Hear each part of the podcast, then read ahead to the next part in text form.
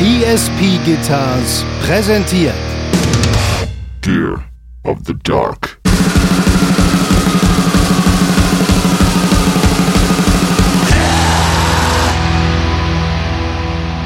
wo er berufen wurde zu einem Einsatz in einer Hundefutterfabrik, wo einem Mitarbeiter über einen ganz doofen Zufall von einer riesengroßen Maschine ganz unglücklich der Arm, der ganze Arm abgezwackt wurde in so einer Hundefutter-Häckselmaschine und dann die ganze Feuerwehrbelegschaft in diesem riesigen Hundefuttermatsch nach dem Arm suchen durfte.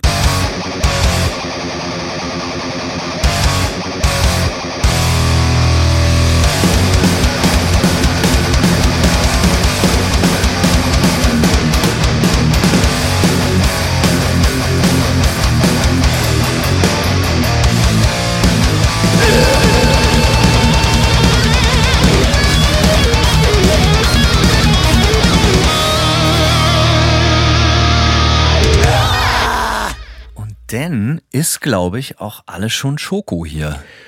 Es ist alles sowas von schokoladig, Hanno. So, so.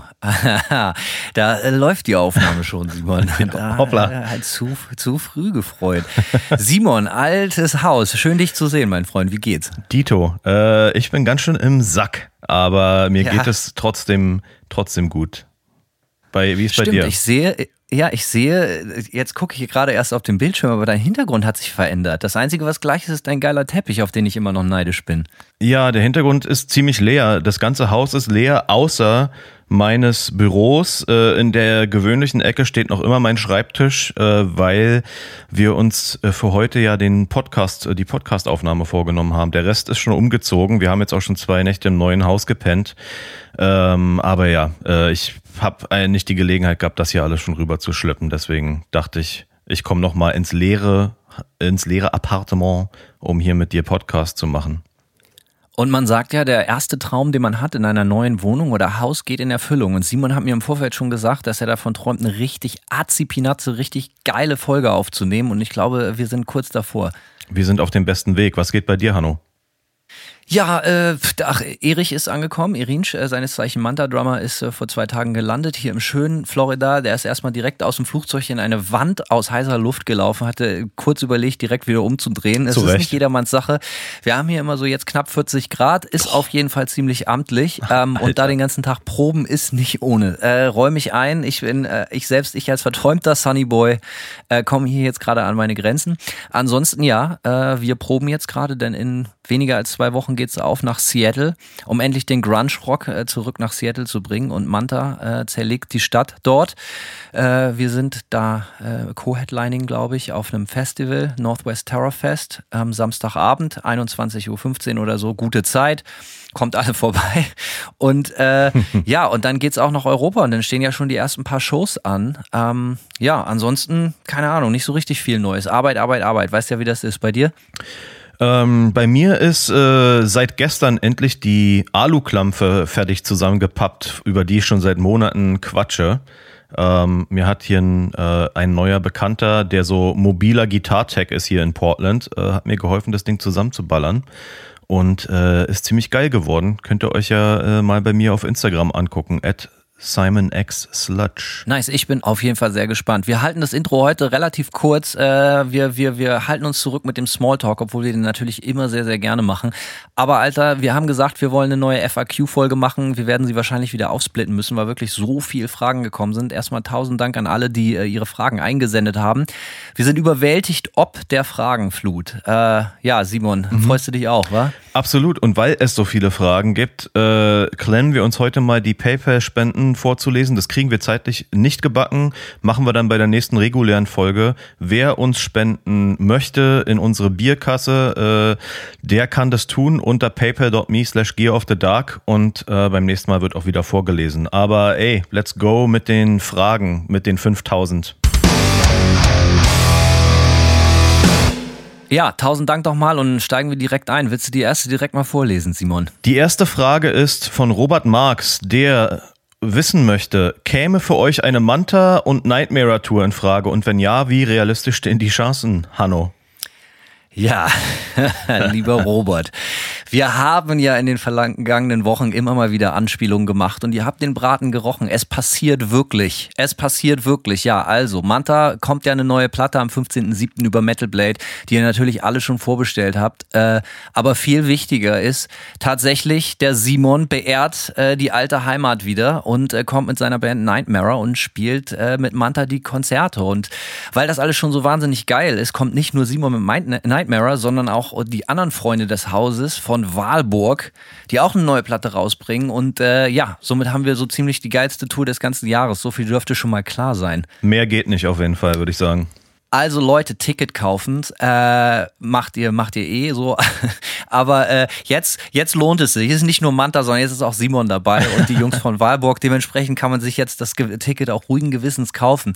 Also 9.9. Hannover bei Shea Heinz, äh, 16.9. Köln Essigfabrik, 17.9. Äh, Kopenhagen, da sind die Jungs nicht dabei, da spielen Manta alleine. Ähm, 23.9. München Backstage, 24.9. Hamburg Fabrik, 29 29.09. Wiesbaden Schlachthof, 30.09. Stuttgart im Wietzimmern, 1.10. Nürnberg Z-Bau. Ähm, nach Istanbul fliegen wir dann auch allein. Dann wieder am 7.10. Rostock und am 8.10. Berlin äh, Columbia Theater. Äh, 21.12. Essen, äh, dann Leipzig. Da ist aber noch nicht ganz klar, wer dabei ist. Also bis Berlin könnt ihr die Tickets alles safe kaufen. Danach müsst ihr schauen. nee, also wir haben natürlich auch im Winter wieder geile Supports dabei, macht euch keine Sorgen. Aber ja, bei der ersten Rutsche, die Jungs von Nightmare, wir könnten glücklicher nicht sein und natürlich die Freunde von Walburg. Ich glaube, das wird ein extrem geiles Paket. Also wir freuen uns natürlich, euch alle in Persona zu sehen und äh, es wird High Fives regnen und Bierdusche geben. Genauso schätze ich das ein. Wäre die erste Frage auch direkt beantwortet, war? Machen wir direkt weiter. Geil. Simon, komm, du hast das eben so schön gemacht, lies die nächste doch auch nochmal okay. vor. Timsker-OCR fragt, würdet ihr eure alten Alben nochmal genauso produzieren und aufnehmen oder könnt ihr euren alten Kram nicht mehr anhören? Hanno. Oh ja, oh, ähm, also nee, ich würde, also ich, ich glaube, ich würde nie was nochmal, wenn da irgendwie ein Jahr vergangen ist oder so, habe ich das Gefühl, dass ich nie was irgendwie genau so wieder machen würde. Weißt du, wie ich meine? Ja, voll, ähm, absolut. Äh, äh, ich, ich finde bei jeder Aufnahme oder jeder Produktion, die ich jemals gemacht habe, finde ich irgendwie so Sachen, wo ich mir so denke, ja, total geil, würde ich aber heute total anders machen. Ähm, ja, das kann ich auf jeden Fall sagen. Also ein konkretes Beispiel fällt mir jetzt zum Beispiel ein mit der, äh, also nicht die Manta-Platte, die jetzt kommt, sondern die davor wir gemacht haben, die Modern Art of Setting a Blaze. Das, da finde ich, sind unglaublich geile Songs drauf und auch absolute Evergreens, die wir auch gerne live spielen und so. Ähm, aber das Problem mit der Platte ist so ein typisches Problem, wenn Zeit ein Faktor ist und wenn Geld ein Faktor ist, dann gehst du nämlich ins Studio, du stellst einen Sound ein und spielst die ganze Platte mit genau dem gleichen Sound von vorne bis hinten durch. Das funktioniert bei manchen Platten auch total gut, aber bei manchen Platten gehen da so ein bisschen Details verloren und das Gefühl hatte ich hier jetzt zum Beispiel auch. Also das würde ich ja, ich wünschte, ich hätte die Zeit gehabt, auch diese Platte bereits selber bei mir zu Hause, wie die letzten beiden Dinger, die, die, die Coverplatte und die neue Manta-Platte, Pain is Forever, ähm, auch irgendwie mit mehr Zeit und Liebe zum Detail irgendwie so ein bisschen zu produzieren. Ich glaube, dann wären manche der Songs, da wären so Nuancen irgendwie noch mehr rausgekommen. Keine Ahnung. Ja, ich finde, was du eingangs gesagt hast, ähm, umschreibt es schon ganz gut, dass du wahrscheinlich keine Platte nochmal genauso aufnehmen würdest oder äh, nicht zwangsläufig. Ähm, ich sehe das so ein bisschen ähnlich. Ich hatte in meiner ähm, Laufbahn als Musiker oft so ein bisschen das Gefühl äh, oder die, die Erfahrung gemacht, dass ich in wirklich guten Studios war und dann ging es an den Mix und dann haben wir so ein bisschen gesagt, ja, pass auf, uns schwebt das, das und das ungefähr vor. Und in der Regel kommt dann der erste Mix und klingt komplett anders und äh, als das, was wir uns so vorgestellt haben oder die Referenzen, die wir vielleicht so ein bisschen genannt haben. Ähm, oft war es dann aber trotzdem so, dass der anders und geil klang und wir dann schnell gesagt haben, so, ey, okay, cool, äh, lass uns hier dran weiterarbeiten, das funktioniert so, ähm, auch wenn es eigentlich nicht das ist, was uns erst vorgeschwebt äh, ist so. Und ich hatte nur einmal die Erfahrung, dass ein bisher, dass ein Mixing-Engineer beim ersten Testmix quasi alles genäht hat. Das war bei der, oder so ziemlich alles genäht hat, bei der ersten Nightmare-Platte war das so. Das war sehr, sehr gut, äh, aber ähm, trotzdem mit ein bisschen Abstand, ich höre mir die Sachen dann an und denke und merke, merke, okay, hier sind Sachen, die ich jetzt doch ändern würde und ich ich höre ja auch extrem viele Sachen mit super unterschiedlichen Produktionen. Ich bin da sehr, sehr offen und deswegen kriege ich auch ständig neue Impulse von den unterschiedlichsten Platten und Sounds irgendwie, die dann minimal irgendwie auch in meine Soundvorstellung für die nächste Platte mit einfließen. Dann fragt ihr noch der Kollege, äh, oder könnt ihr euren alten Kram nicht mehr anhören? Also Simon ist da, glaube ich, ein bisschen anders. Ich habe das schon mal gesagt, ich höre meine alte Mucke oder meine eigene Mucke wirklich nie, nie. Und ich habe jetzt zum, tatsächlich zum ersten Mal seit vier Jahren teilweise wieder die Modern Art of Setting a Blaze gehört und muss sagen, ganz schön, ganz schön geile Platte. Es sind der ein, zwei äh, wirkliche Kracher-Songs drauf, drei, vier, fünf oder vielleicht auch zwölf, keine Ahnung, wie viele überhaupt drauf sind, aber äh, das so mit so viel Abstand mache ich das dann doch mal gerne, aber dann auch eher so aus Zufall oder so. Aber ansonsten, ich, ich, ich höre mir jetzt so nicht bewusst so von mir alte Mucke an. Also ältere Mucke auch seltener bei den WFAM-Platten ist es jetzt so, dadurch, dass wir die so peu à peu auf Vinyl ähm, selbst neu veröffentlichen und ich dann oft Remaster mache, sitze ich dann schon auch da und, höre mir die Sachen nochmal an. Ähm, und muss sagen, dass ich auch bei Sachen, äh, äh, die ich vielleicht zwischendurch nicht mehr so geil fand, dann doch ein bisschen wohlwollender jetzt drauf zurückblicke, weil man denkt so, ah ja, okay, krasse Ideen, die man so teilweise hatte, auch wenn man noch, als man noch total jung war, so und man sich manchmal, manchmal denkt man sich, Alter, wie bin ich denn da drauf gekommen? Aber cool. Ja, so eine Momente habe ich dann schon. Aber es gibt auch alte Songs von W-Farm, äh, bei denen sich bei mir eher die Nackenhaare aufstellen. Nicht viel, aber wo man, ja, so Klamauk-Songs. Wir hatten so eins, zwei Klamauk-Songs irgendwie, ja, die wir so aus Spaß geschrieben haben und sowas. Sowas altert immer ein bisschen schlecht, habe ich das Gefühl. Ja, sowas kann ich, äh, kann ich nachvollziehen. Haben wir jetzt im Manta-Kosmos nicht so, aber äh, wir sind da ja eh auch immer, äh, wir, wir, lassen uns ja meistens auch immer so ein bisschen Zeit. Äh, dementsprechend sind wir dann froh, wenn genug Material steht und dann machen wir eine neue Platte und dann hoffen wir, dass wir das irgendwie einigermaßen stehen. Ähm, also, nächste Frage. Hahnfried. Gab es einen Punkt, an dem sich für euch hinsichtlich des Musikmachens, Schrägstrich Schreibens etwas maßgeblich geändert hat? Quasi eine neue Tür geöffnet oder ein anderes, Schrägstrich besseres Verständnis von dem, was ihr macht, äh, in Klammern machen wolltet?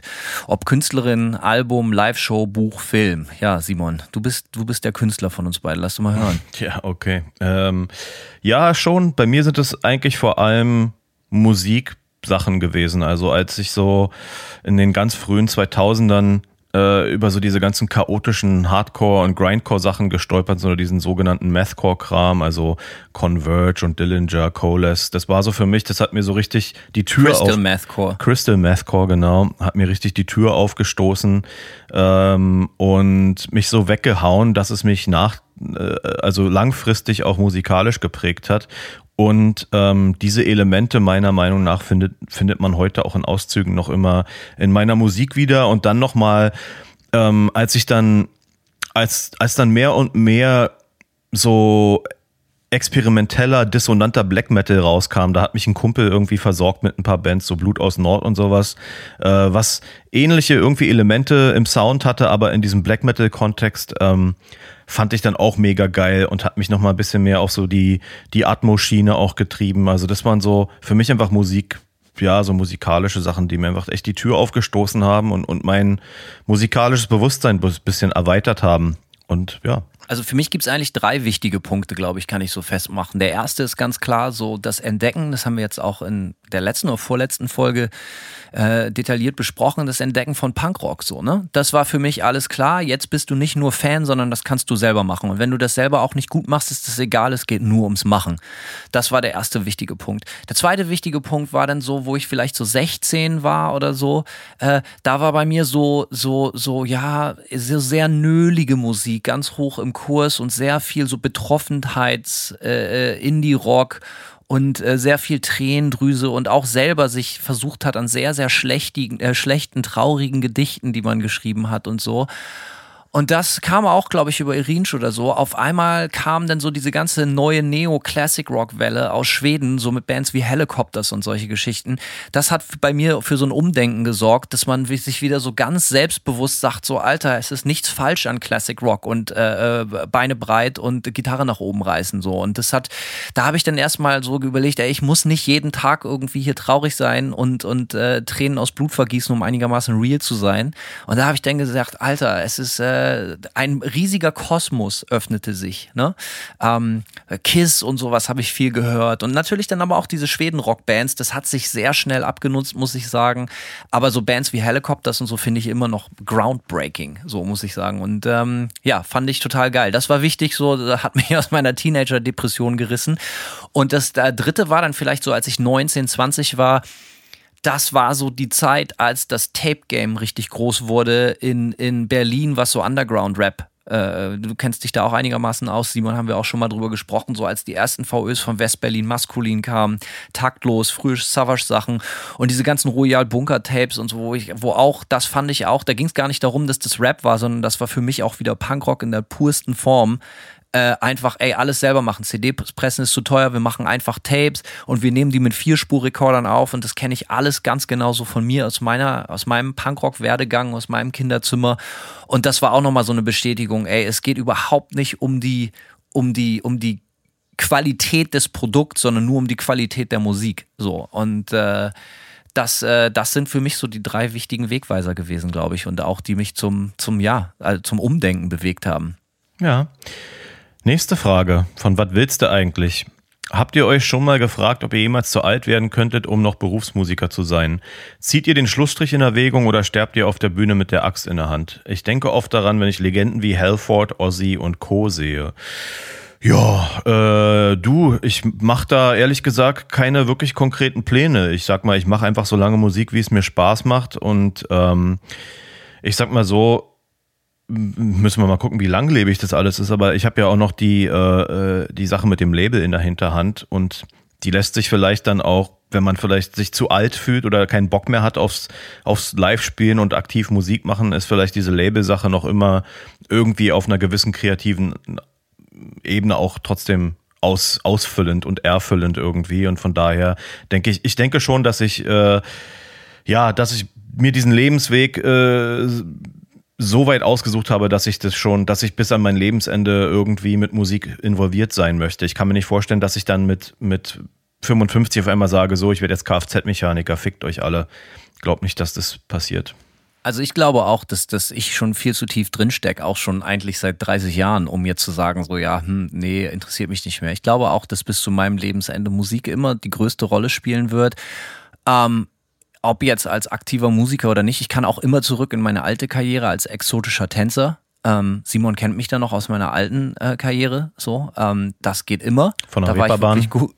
Genau, da war ich wirklich gut. Aber hier steht ja auch, alt, zu alt werden zu können, um Berufsmusiker zu werden vielleicht sollte man sich von dem Gedanken auch so ein bisschen trennen. Also ich möchte nicht mein Leben lang Berufsmusiker sein im Sinne von ich muss auf Touren äh, auf Tour gehen, ansonsten habe ich kein Geld. Also da habe ich wenig wenig Bock drauf so. Jo. Aber ich finde es auch also ich bin mir aber ganz sicher, dass ich bis an mein Lebensende Musik machen werde und ich könnte mir auch vorstellen, dass ich bis dass ich hoffentlich noch lange Jahre irgendwie eine sinnvolle, es muss ja auch nicht immer irgendwie eine finanziell entlohnende äh, Aufgabe sein, aber irgendwie eine sinnvolle Aufgabe, wie Musik weiterhin Spaß machen kann und dein Leben bereichert. So, also dementsprechend das Musik wird immer so erhalten bleiben. Aber muss ich jetzt irgendwie also ich kann jetzt Halford und Ozzy auch verstehen, die kriegen jedes Mal eine Mio oder so. Also jetzt vielleicht nicht ganz so viel, aber die kriegen sehr, sehr viel Geld jedes Mal, wenn sie ihre alten Knochen aufraffen. Da ist vielleicht auch ein bisschen mehr Motivation da und dann stehen da halt auch nicht 200, sondern auch gerne mal 100.000 Leute und klatschen.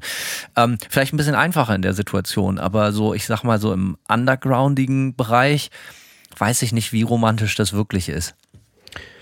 Ich Ja. lese mal die nächste vor. Mach so, das. Bald, He Bald Head Specs. Welchen Beruf würdet ihr abseits der Musik, Musikerkarriere und auch abseits der Musik, Schrägstrich Unterhaltungsindustrie ausüben? Ja, Simon, da überrasch mich doch mal. Ja, weiß ich gar nicht, ob ich äh, da so viele große Überraschungen habe. Und zwar denke ich, also mich, mich hat Journalismus immer so ein bisschen interessiert und zumindest im Gitarrenkontext habe ich ja auch eine Zeit lang für die Gitarre und Bass Was geschrieben. mit Medien? Was genau, ich habe irgendwas mit Medien gemacht, ähm, wie auch Hanno. Äh, und äh, ansonsten, ich habe tatsächlich großen, großes Vergnügen daran, auch Sachen zu designen irgendwie.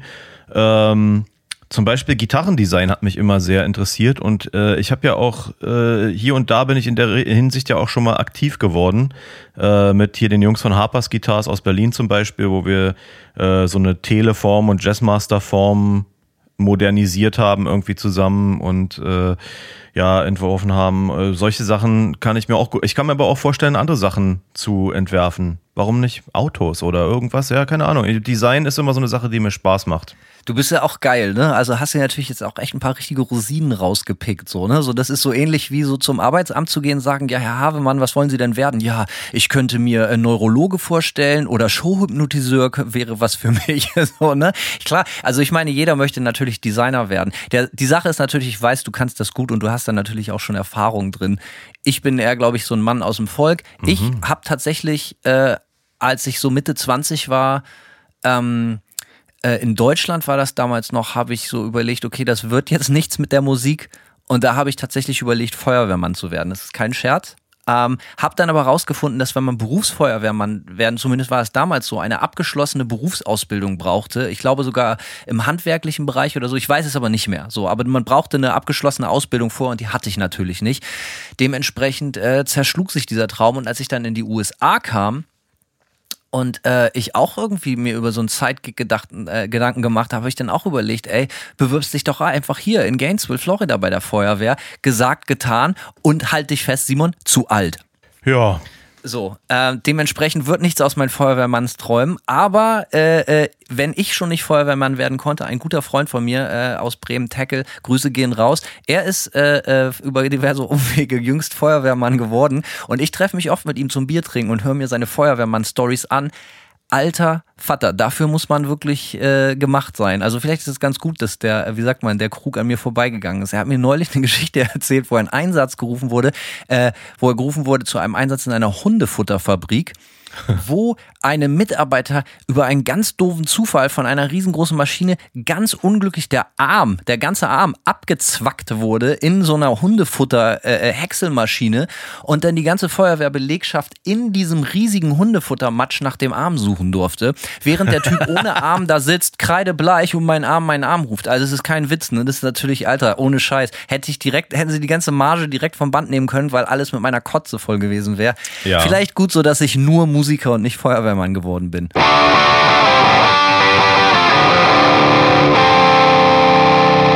Ja, siehste, da ist vielleicht, äh, ich finde, da klingt Design fast äh, bodenständiger, Hanno. Hast du eigentlich recht. also immer, mach mal halblang hier. Äh, nächste Frage, Swimming Sponge. Habt ihr schon vor dem Release von eurem Album gewusst, beziehungsweise ein Gefühl gehabt, welche Lieder mehr durchstarten und welche eher nicht? Bei Manta zum Beispiel Era Borealis und bei Nightmare Stahlwald. Ähm, Stahlwald.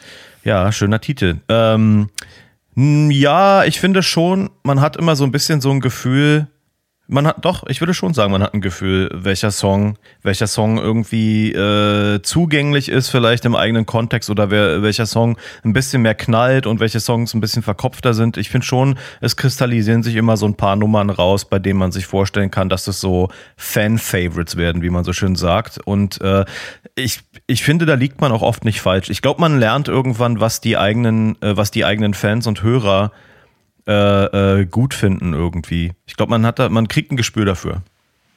Also ich äh, würde das eigentlich so unterstreichen, gäbe es nicht diese spezifische Story, insbesondere zu dem Song Era Borealis, den wir eigentlich fast nicht auf die Platte gepackt hätten. Und die Plattenfirma Nuclear Blast, das war unser Erstling bei Nuclear Blast dann, und die dann meinten, Alter, seid ihr verrückt geworden, der muss unbedingt auf die Platte. Und irgendwie war uns das zu doof und irgendwie dann doch so ein bisschen zu bekloppt, diese Hook und so. Ähm, und die haben uns dann so ein bisschen zu überredet, so Alter, vertraut uns. Und auch der, der Timo Höcke von der Wellenschmiede in Hamburg meinte, Alter, das ist ein Killer-Song, Alter, ich verstehe eure Bedenken nicht, so, ne? Ähm, und dann haben wir den halt auf die Platte gepackt, aber bis zum Schluss dachte ich wirklich, Alter, damit kommen wir nicht durch. Das wird nichts. So. und äh, ja, äh, ich, wir wurden eines Besseren belehrt. Und seitdem weiß ich eigentlich, dass man nie äh, richtig wetten kann. Also man kann, wie Simon schon gesagt hat, mit so einem Bauchgefühl äh, einigermaßen ähm, daran gehen, aber es gibt auch immer Überraschungen. Es gibt zum Beispiel so Tracks auf den Manta-Platten bisher, wo ich immer denke, so warum finden die nie Erwähnung? So, ne? Und ähm, dann gibt's aber, um die Frage dann final zu beantworten, ja, es gibt auch auf jeden Fall immer so ein, zwei, drei Dinger, wo sofort klar ist, ja, die sind auf jeden Fall richtig stark. Also wenn mich nicht alles täuscht, dann findet die, äh, die Zielgruppe die Songs schon so genauso gut wie ich auch. Also ich habe, machen wir doch einfach mal äh, äh, quasi eine, eine eine Voraussagung. Und zwar auf der neuen Nightmare-Platte wird es einen Song geben, der heißt Hammer of Desolation. Ich sage jetzt voraus, dass das so ein, so ein Song wird. Ist mein Gefühl. Vielleicht liege ich falsch. Man liegt ja auch manchmal falsch, wie du gerade sagtest. Äh, ist mir auch schon so gegangen, aber warum nicht einfach mal probieren, eine Voraussagung zu treffen? Wir sprechen, wir erinnern uns daran in einem Jahr und dann schauen wir mal, ob es wahr geworden ist. Finde ich gut, machen wir so. Auch äh, Geldeinsätze sollten wir nicht vor, äh, zur, äh, vor zurückschrecken. Richtig, ähm, ja. Aber äh, der, der Name ist schon mal geil. Ich, ganz ehrlich, was kann da schiefgehen? Ich zum Beispiel, ich weiß nicht, ob das bei dir auch so ist, bei mir ist es so und es ist relativ selten. Ich habe die Songtitel, bevor ich den Song habe, oft bevor ich die Musik habe und vor allem bevor ich den Text habe. Also das Erste, was bei einem Song bei mir steht, ist immer der Titel. So. Und äh, damit fahre ich auch gut. Ist bei mir auch oft so, nicht immer. Äh, manchmal werden mir dann auch Songtitel ein bisschen zu plump. Das ist mir jetzt bei der Tracklist von unserem neuen Album so gegangen. Da habe ich nachträglich noch ein paar Songtitel geändert, weil ich irgendwie das Gefühl hatte, das war alles ein bisschen zu on the nose. Aber äh, ich bin. Du überschätzt deine Zielgruppe, Simon. Ja, vielleicht, ja. Aber manchmal, manchmal ist es ganz gut, sich darüber nochmal einen zweiten Gedanken zu machen. Aber ich äh, mache das ähnlich und manchmal ist es auch so, dass mir ein Songtitel einfällt und aus diesem Songtitel sich dann direkt auch ein Text entwickelt. Auch manchmal manchmal, bevor der Song steht. Also ich, ich nutze auch gerne solche Sachen, um mich dann zu inspirieren und dann versuche ich irgendwie was zu schaffen, was dem Songtitel auch gerecht wird. So. Also es ist eigentlich ja so ein bisschen rückwärts gedachtes Songwriting, aber es funktioniert ganz gut. Sebastian Ruchey fragt, wie gehen Zukunfts- und Familienplanung und Extremmusik als Berufswahl zusammen? Ja, äh, was soll man da sagen? Also insbesondere waren wir jetzt ja nun wie alle anderen Bands in den letzten zwei Jahren schon erstmal überhaupt nicht auf Tour wegen Corona und so. Und ähm, die Frage kann man eigentlich auch jedem Oberarzt oder äh, Fabrikbesitzer oder auch, was weiß ich, keine Ahnung, Pflegekräften oder sonst was stellen, die im drei, drei Schichtbetrieb arbeiten und so. Dementsprechend, das schließt sich überhaupt nicht aus, geht aber auch nicht grundsätzlich Hand in Hand zusammen, sondern es hat immer was mit den Menschen dahinter zu tun. Ähm, Zukunftsplanung, ich habe immer das gemacht, was ich machen wollte und bin damit auch relativ gut gefahren. Und Familienplanung, ja, also da muss man sich halt einfach überlegen, was, wo sind die Prioritäten, wie so oft im Leben. Du kannst halt eben nicht exotischer Tänzer und äh, Showhypnotiseur und Designer sein, sondern manchmal muss man halt einfach eben alles auf eine Karte setzen. Also viel mehr habe ich da eigentlich persönlich nicht so richtig zu sagen. Also ich kann sagen, dass, dass mir mein privates Glück äh, nicht deswegen irgendwie madig gemacht wurde oder ich auf Sachen verzichtet habe, weil ich Musik machen wollte. Insbesondere keine Extremmusik. Ja, weil Musik ist Musik. Also ich meine, das geht ja im Touren, Entschuldigung, das geht ja im tourenden Jazzmusiker nicht anders als irgendwie ein Grindcore-Musiker, der durch die ganze Welt tourt. So. Ich glaube, jeder, jeder macht sich darüber sowieso Gedanken, was er vor allem sein will und machen will. Und äh, der Rest formt sich so ein bisschen drumherum. Ist so mein, ja, weil ich, ich will und mache schon seit Ewigkeiten Musik irgendwie und mache auch immer Sachen, die mit Musik zu tun haben, wenn ich nicht direkt Musik mache, wie Mastering oder diesen Podcast hier oder für Gitarre und Bass schreiben. Das ist ja alles alle so ein bisschen in einem Kosmos muss. Und der Rest meines Lebens, der dreht sich so ein bisschen äh, drumherum. Und da muss man, wenn's, wenn man jetzt sagt Familienplanung, so muss man halt schauen, dass man auch äh, sich mit Menschen umgibt oder äh, mit Partnern, die mit die damit auch gut leben können. So, es ist halt, ja, so, also ich glaube, das beantwortet die Sache dann auch schon. Ja, denke ich auch. Ähm, ja, also so, also ein, eine Sache noch von mir dazu, insbesondere liebe junge Leute da draußen, lasst euch bitte, bitte, bitte, bitte nicht unter Druck setzen und vor allen Dingen lasst euch nicht fertig machen von eurem eigenen Druck. Zukunftsplanung, das Wort ist schon so, man kann Zukunft nicht planen. So, grundsätzlich nicht. Es kommt oft Dinge anders, aber nur weil sie anders kommen, heißt es das nicht, dass sie schlechter kommen. Deswegen macht euch bitte, bitte keinen Stress, weil ihr denkt, dann und dann muss genau das passieren und zu der Zeit muss ich das und das erreicht haben mit der und der Person, weil meistens kommt es eh anders, aber oft auch noch viel besser, als ihr euch hätte äh, ausmalen können. So, das ist zumindest meine Erfahrung. Und ähm, ja, also, das ist äh, das macht so, wenn ich die Worte schon lese, Zukunftsplanung, Familienplanung, das klingt auch so nach Druck irgendwie so, weißt du? Ja, auf jeden Fall. Keine Also, take it easy, Alter. Altes Haus. Komm erst mal rein, schlaf dich richtig aus. Morgen Stunde hat Gold im Mund. Damit siehst du auch nicht besser aus. Traxop, auch eine großartige Band. So, äh, Shaved Viking. Wie entscheidet ihr, ob ihr für einen Song ein Musikvideo produziert und mit welchem Aufwand? Ja, Simon, äh, du, du willst du mal? Hanno kann dazu zwar mehr sagen, äh, vor allem, weil äh, Manta ja auch gerade ein besonders geiles Musikvideo rausgebracht haben, wo ich ihn schon äh, über die Location ausgefragt habe, von der ich ausgegangen bin, dass sie irgendwo in Florida ist, da wir ja viel, ja, wie soll ich sagen, sektenhafte Religionen haben in, in den Südstaaten und äh, dieses äh, Gebäude durchaus nach einer sektenhaften Religion aussah. Ähm, ich habe ehrlich gesagt mit meinen Bands, äh, mit, mit Wavefarm zum Beispiel, nur einmal ein richtiges Musikvideo aufgenommen. Ähm, da haben wir uns auch schon geoutet für. Hanno hat schon über meine Frisur und meine zu weiten Hosen gelacht. Ähm, aber ja. Äh, unbedingt nochmal angucken. Unbedingt nochmal angucken. Äh, ansonsten ja, ich glaube, Hanno kann dazu mehr sagen. Ich, ich denke, für die nächste Nightmare-Platte wird es äh, mehr Musikvideos geben, weil unser anderer Gitarrist Keith ein ziemlich begnadeter Videograf ist äh, und wir uns da diesmal kreativ austoben. Aber wir werden doch wieder sehr viel DIY machen und ich glaube nicht, dass wir irgendwie in die Verlegenheit kommen zu sagen, so, okay, äh, den klassischen Weg. Wir buchen uns jetzt hier irgendwie so eine äh, Filmcompany und das Label gibt uns Videobudget X und dann machen wir ein geiles Musikvideo. So wird es nicht ablaufen. Es wird eher DIY kreativ austoben, äh, darauf hinauslaufen. Also man muss auch ganz klar sagen, also heutzutage Videoclips rentieren sich eigentlich nicht. Die kosten immer noch relativ viel Geld, wenn man die halt geil machen will. Ähm, aber das Problem ist, ich bin halt einfach zu oldschool. Für mich muss eine Platte auch auf Vinyl rauskommen und muss in der Hand sein. Das Vinyl muss geil aussehen und dies und das. Und für mich, ich komme aus, aus der Generation MTV. Für mich gehört ein Musikvideo irgendwie dazu und dann halt auch nicht irgendwie äh, ein, ja, einfach so ein liebloses Lyric-Video. Lyric-Video ist nichts dagegen, aber es muss allen klar sein, dass es immer ein Kompromiss, wenn entweder kein Geld da war oder jemandem nichts eingefallen ist. So, ne? Und ähm, Dementsprechend haben wir jetzt irgendwie, wir haben jetzt für die neue Manta-Platte drei Videos gemacht und all diese Videos waren relativ teuer, zumindest für unsere Verhältnisse, auch wenn wir natürlich oft Hilfe von Freunden hatten. Zum Beispiel jetzt das Odysseus-Video, was wir gedreht haben, hat ein Freund des Hauses namens Dennis Dirksen gemacht. Der hat uns natürlich einen sehr, sehr guten Kurs äh, ermöglicht. Aber ähm, wir wollten, für uns war ganz klar, wir wollen richtige Musik, klassische Musikvideos haben. Und die haben lange gedauert, die waren teilweise teuer und äh, auch schmerzhaft und da steckte viel Arbeit drin. Äh, aber ich finde, für uns war die Entscheidung klar, für Irinsch und mich, wir wollen das so. Und ähm, ja, äh, wir wussten relativ, wir haben das so, wir haben entschieden, welche drei Songs es ist ja auch so ein bisschen klassisch, bringst eine neue Platte, machst du irgendwie drei Vorab-Tracks oder vielleicht zwei vorab und einen am Release-Tag, ist so, immer noch so ein bisschen Klassiker, auch die Nummer.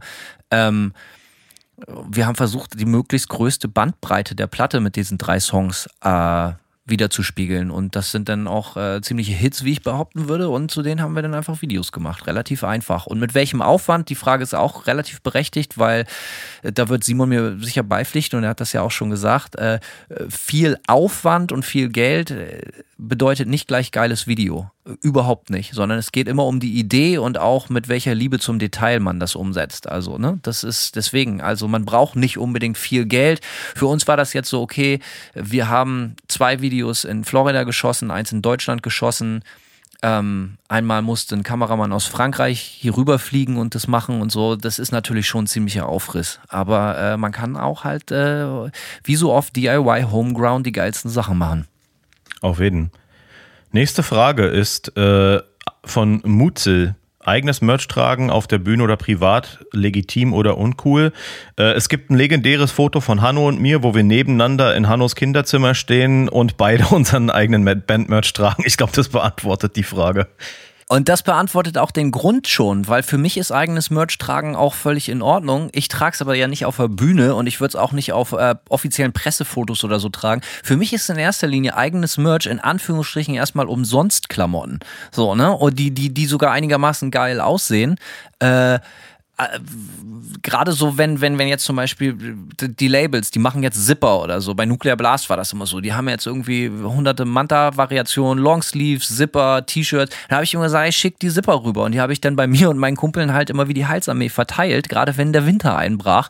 Und jeder ist dann in so, so Manta-Zipper rumgelaufen, aber das waren halt geile, fette Zipper und die waren halt in erster Linie für lau. Das war der Grund, warum ich die trage. Ich bin da sehr, sehr pragmatisch. Ich, äh, ich muss ganz ehrlich sagen, ich habe wirklich enorm viele viele Bandshirts und ist auch ein großer Teil dabei von Bands, an die ich mich nicht erinnere, wo ich die gesehen hätte und was die für Mucke machen oder sonst was. Und die ziehe ich zumindest trotzdem in meinem Alltag zu Hause trotzdem an, einfach weil sie rumliegen. Ich bin da nicht so, äh, ja, keine Ahnung. Äh, ich bin, wie ich sagte, sehr pragmatisch. Nächste Frage, Hanno. Ähm, Irish Yoga, äh, wie sieht das wohl aus? Also Frage, müsst ihr euch in eurem Alter noch rechtfertigen, dass ihr nur Musiker seid? Schaut man euch da komisch an? Habt ihr vielleicht sogar bereits eine Standardantwort dazu? Ja, Simon, äh, ja. dass du in deinem Alter immer noch nur Musiker bist, also äh, das ist schon traurig. Da, was sagst du denn dazu? Ähm, ich tatsächlich äh, wenn mich jemand fragt, was ich mache, antworte gar nicht, dass ich zuerst, dass ich Musiker bin, sondern antworte mittlerweile tatsächlich zuerst, dass ich ein kleines Designer, nee, kleines Label habe. Äh, und dann auch, dass ich auch tourender Musiker bin, aber ähm, aus dem einfachen Grund, weil ich mehr, äh, tatsächlich mehr Arbeitszeit ins Label stecke jetzt als ins Musikerdasein. Ich gerade jetzt in den letzten zwei Jahren äh, durch Covid, äh, ja klar, ähm, mehr Zeit damit verbracht, irgendwie cooles Zeug rauszubringen mit Total Dissonance Worship und weniger mit Nightmare zu spielen. Äh, ich wünsche mir dennoch jetzt für die Zukunft wieder ein bisschen mehr Balance zwischen den beiden Sachen. Das überschneidet sich ja auch ähm, bis zum gewissen Grad und von daher äh, ist das meine, meine Standardantwort. Und ich muss sagen, die Reaktionen sind oft ziemlich positiv. Hier zumindest ist mein Eindruck. Ich weiß nicht, ob das in Deutschland anders wäre, wo die Leute vielleicht ein bisschen konservativer sind. Äh, wir kennen das ja auch von unserer Elterngeneration, die ganz klare Vorstellung davon hatte, wie man sein Leben gestalten sollte, äh, ja, um auf der richtigen Bahn zu landen sozusagen. Aber hier, wenn ich irgendwie Leuten sage, so ja, ich habe ein kleines Plattenlabel, dann so, oh cool, was denn für Mucke und so. Also es ist eher Interesse, als, als dass man da komisch angeguckt wird. Also ich erlebe das auch so. Ich bin da aber genau wie Simon, wenn mich Leute fragen, ähm, oft, wenn ich zum Beispiel Freunde von Freunden treffe oder so, was machst du beruflich? Ich versuche das immer relativ kurz zu halten, weil ich, ich höre mir selber, das klingt jetzt für jemand, der einen Podcast macht, äh, äh, ein bisschen äh, äh, schizophren, aber ich höre mir selber gar nicht so wahnsinnig gerne beim Reden zu, wenn ich über Sachen reden muss, die mich selber nicht oder interessieren, weil ich weiß ja schon, dass ich Musiker bin und ich weiß was und dann immer das erklären, ja, äh, und du singst in der Band, cool, sing doch mal was so, weil ja, hä, so die Leute haben sehr eigenartige äh, Visionen davon, wie so ein Leben als Musiker dann wirklich aussieht. Also wir haben das ja schon mal gesagt, ich sitze jeden Tag wirklich sieben Tage die Woche in einem Büro und mache E-Mails und dies und das und da ist halt viel Arbeit auch, die nichts mit der Gitarre zu tun hat. Ähm, und dementsprechend, keine Ahnung, ich, ich rede da eigentlich relativ ungern drüber oder sag dann auch so was, ja, weiß ich jetzt auch gar nicht, was ich dann antworte. Aber wenn ich das dann antworte und sag so, ja, ich bin Musiker, dann äh, guckt mich eigentlich keiner komisch an. Wenn auch eher in Deutschland tatsächlich. Und hier äh, gibt's dann eher mal ein High Five und sagt awesome und die Leute erzählen einem halb betrunken, dass sie es auch mal fast geschafft hätten. Und äh, äh, ja, aber äh, wie gesagt, das ist auch wieder so ein Ami-Ding, muss man sagen. Ähm, Glaube auch. Was mir hier auf, ganz kurz, was mir hier auffällt, ist so, dass der Erfolg von anderen in Anführungsstrichen eher als Motivation begriffen wird und in Deutschland eher so als Angriff und als Neid gewertet wird. So, das ist tatsächlich ein Unterschied, den ich so erlebe. Das ist ein interessanter Punkt, den du da ansprichst. Äh, und ich glaube, bis zum gewissen Grad gehe ich da vielleicht auch mit. Ich habe das auch bei mir selber das hat sich auch bei mir selber so ein bisschen verändert. Ich habe mich schon manchmal ertappt dabei, ähm, anderen ihren Erfolg vielleicht ein bisschen zu beneiden oder so. Und mich. Oh, absolut. Ja, da bin ich auch nicht frei von. 100 Pro. Mir hat mal John, unser Sänger, hat mal vor Jahren zu mir gesagt, so ja, ähm, er versucht sich mit den Leuten in seinem Freundeskreis zu umgeben, die geilen Scheiß machen so, ja, die irgendwie Läden aufmachen oder die und die auch gut und erfolgreich sind in dem, was sie machen, als halt mit den Leuten, die ständig Depri schieben und scheiß Laune haben so und erst fand ich das so ein bisschen ich habe die Antwort so ein bisschen, keine Ahnung, fand ich so ein bisschen komisch. Äh, Ambivalent. Ja, aber dann habe ich länger drüber nachgedacht und ähm, habe das dann auch im, äh, das hat sich dann in meinem Leben auch so ein bisschen so ergeben, dass ich mit mehr Leuten rumgegangen habe, die mich irgendwie auch inspirieren durch das, was sie tun, ähm, statt mich runterzuziehen. Und ich habe doch das Gefühl auch, dass das so ein bisschen, dass es sich schon auch bedingt und dass einen das selber motiviert, coolen Scheiß zu machen. Und äh, ja, ich würde das vielleicht noch ein bisschen abschwächen. Ich würde sagen, also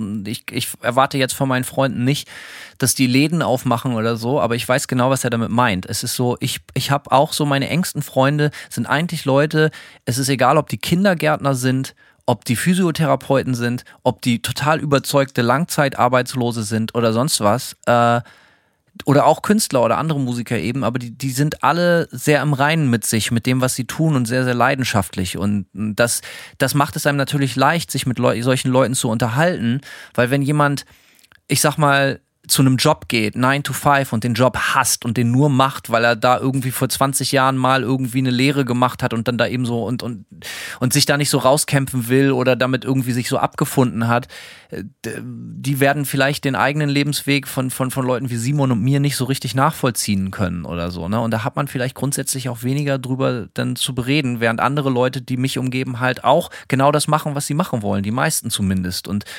äh, so, dann ist es nämlich auch egal, ob du eine Sinnkrise als Kindergärtner oder als Dachdecker oder als Musiker hast. Wenn, wenn das das ist, was du mit deinem Leben machen willst, dann kann jeder halt auch die Kämpfe, die da mit sich selber im Hintergrund passieren, verstehen. Und die gibt es natürlich, da haben wir auch oft drüber gesprochen, in auch so eher persönlicheren Worten, die gibt es natürlich bei mir auch ständig, weil wenn ich äh, nochmal das ist ja kein leichtes Brot, was wir uns hier ausgesucht haben. Ganz im Gegenteil. Das Geld ist immer knapp, das Geld ist immer zu wenig. Aber man kann, glaube ich, sowohl bei Simon und bei mir sagen, und das ist das Happy End von der Sache, wir hatten ja eh keine Wahl. So, sondern das war so. Die, die Sterne haben sich so im Himmel angerichtet und das Universum wollte das vielleicht so. Und man hat uns diese Leidenschaft gegeben und äh, wir waren vielleicht auch einfach als Spießer zu schwach, um Nein zu sagen, sondern wir sind dem einfach verfallen und ich bereue das nicht. Aber das kommt natürlich alles zu einem Preis. Absolut. Und äh, da schließt sich auch direkt die nächste Frage von John Neverhope an. Und zwar, was sind die Kompromisse, die ihr eingehen musstet, um von der Musik in Anführungszeichen leben zu können? Ähm, John, äh, was soll ich dazu sagen? Äh, Scheiße fressen von morgens bis abends, Frühstück, Mittag, Abendbrot äh, für viele, viele Jahre. Äh, kein Geld verdienen für viele, viele Jahre. Es ist natürlich auch, um nochmal den Leuten diesen Zahn zu ziehen, es ist nicht so, dass ich äh, von Nightmare lebe, ja, vom Musiker sein. Also das ist, äh, ist eine Illusion. Da kommt immer mal was rein, wenn man, ja, je nachdem, wenn man mal auf Tour geht und ein bisschen Merchandise verkauft oder wenn man eine neue Platte rausbringt und die sich gut verkauft. Besonders natürlich jetzt äh, Dadurch, dass wir das äh, bei Nightmare jetzt übers eigene Label machen, bleibt natürlich auch ein bisschen mehr ja, hängen. Was so. dir gehört. Richtig, genau, was mir gehört. Da bleibt bei mir bleiben natürlich die Millionen hängen und ja, der Rest kriegt Mindestlohn amerikanischen, aber äh, ähm, aber nee, es ist äh, es ist nicht so. Ich keine Ahnung. Ich finde das immer so schwer zu sagen. Äh, ich finde das so ein bisschen abstrakter. Ich finde, als, als Musiker von dem zu leben, was man tut, ist immer so ein bisschen abstrakt, weil man auf vielen Hochzeiten gleichzeitig tanzen muss um über die Runden zu kommen. Und das ist wahrscheinlich der Preis oder der Kompromiss. Man muss immer irgendwie rotieren und gucken, dass man was auf die Kette kriegt, äh, damit man irgendwie überleben kann. Und das ging auch viele Jahre lang nur, weil ich in einer äh, Wohnung gelebt habe in Berlin, die nur 200 230 oder 240 Euro Miete gekostet Quadratmeter hat. hatte. Nur genau, richtig. das war also das war die absolute Hölle, Mann. Und da waren die Tür, äh, äh, Tür, Türgriffe nur versilbert und nicht wie heute vergoldet. Also wir lebten wie Tiere damals. Absolut, das muss man ja. ganz klar festhalten.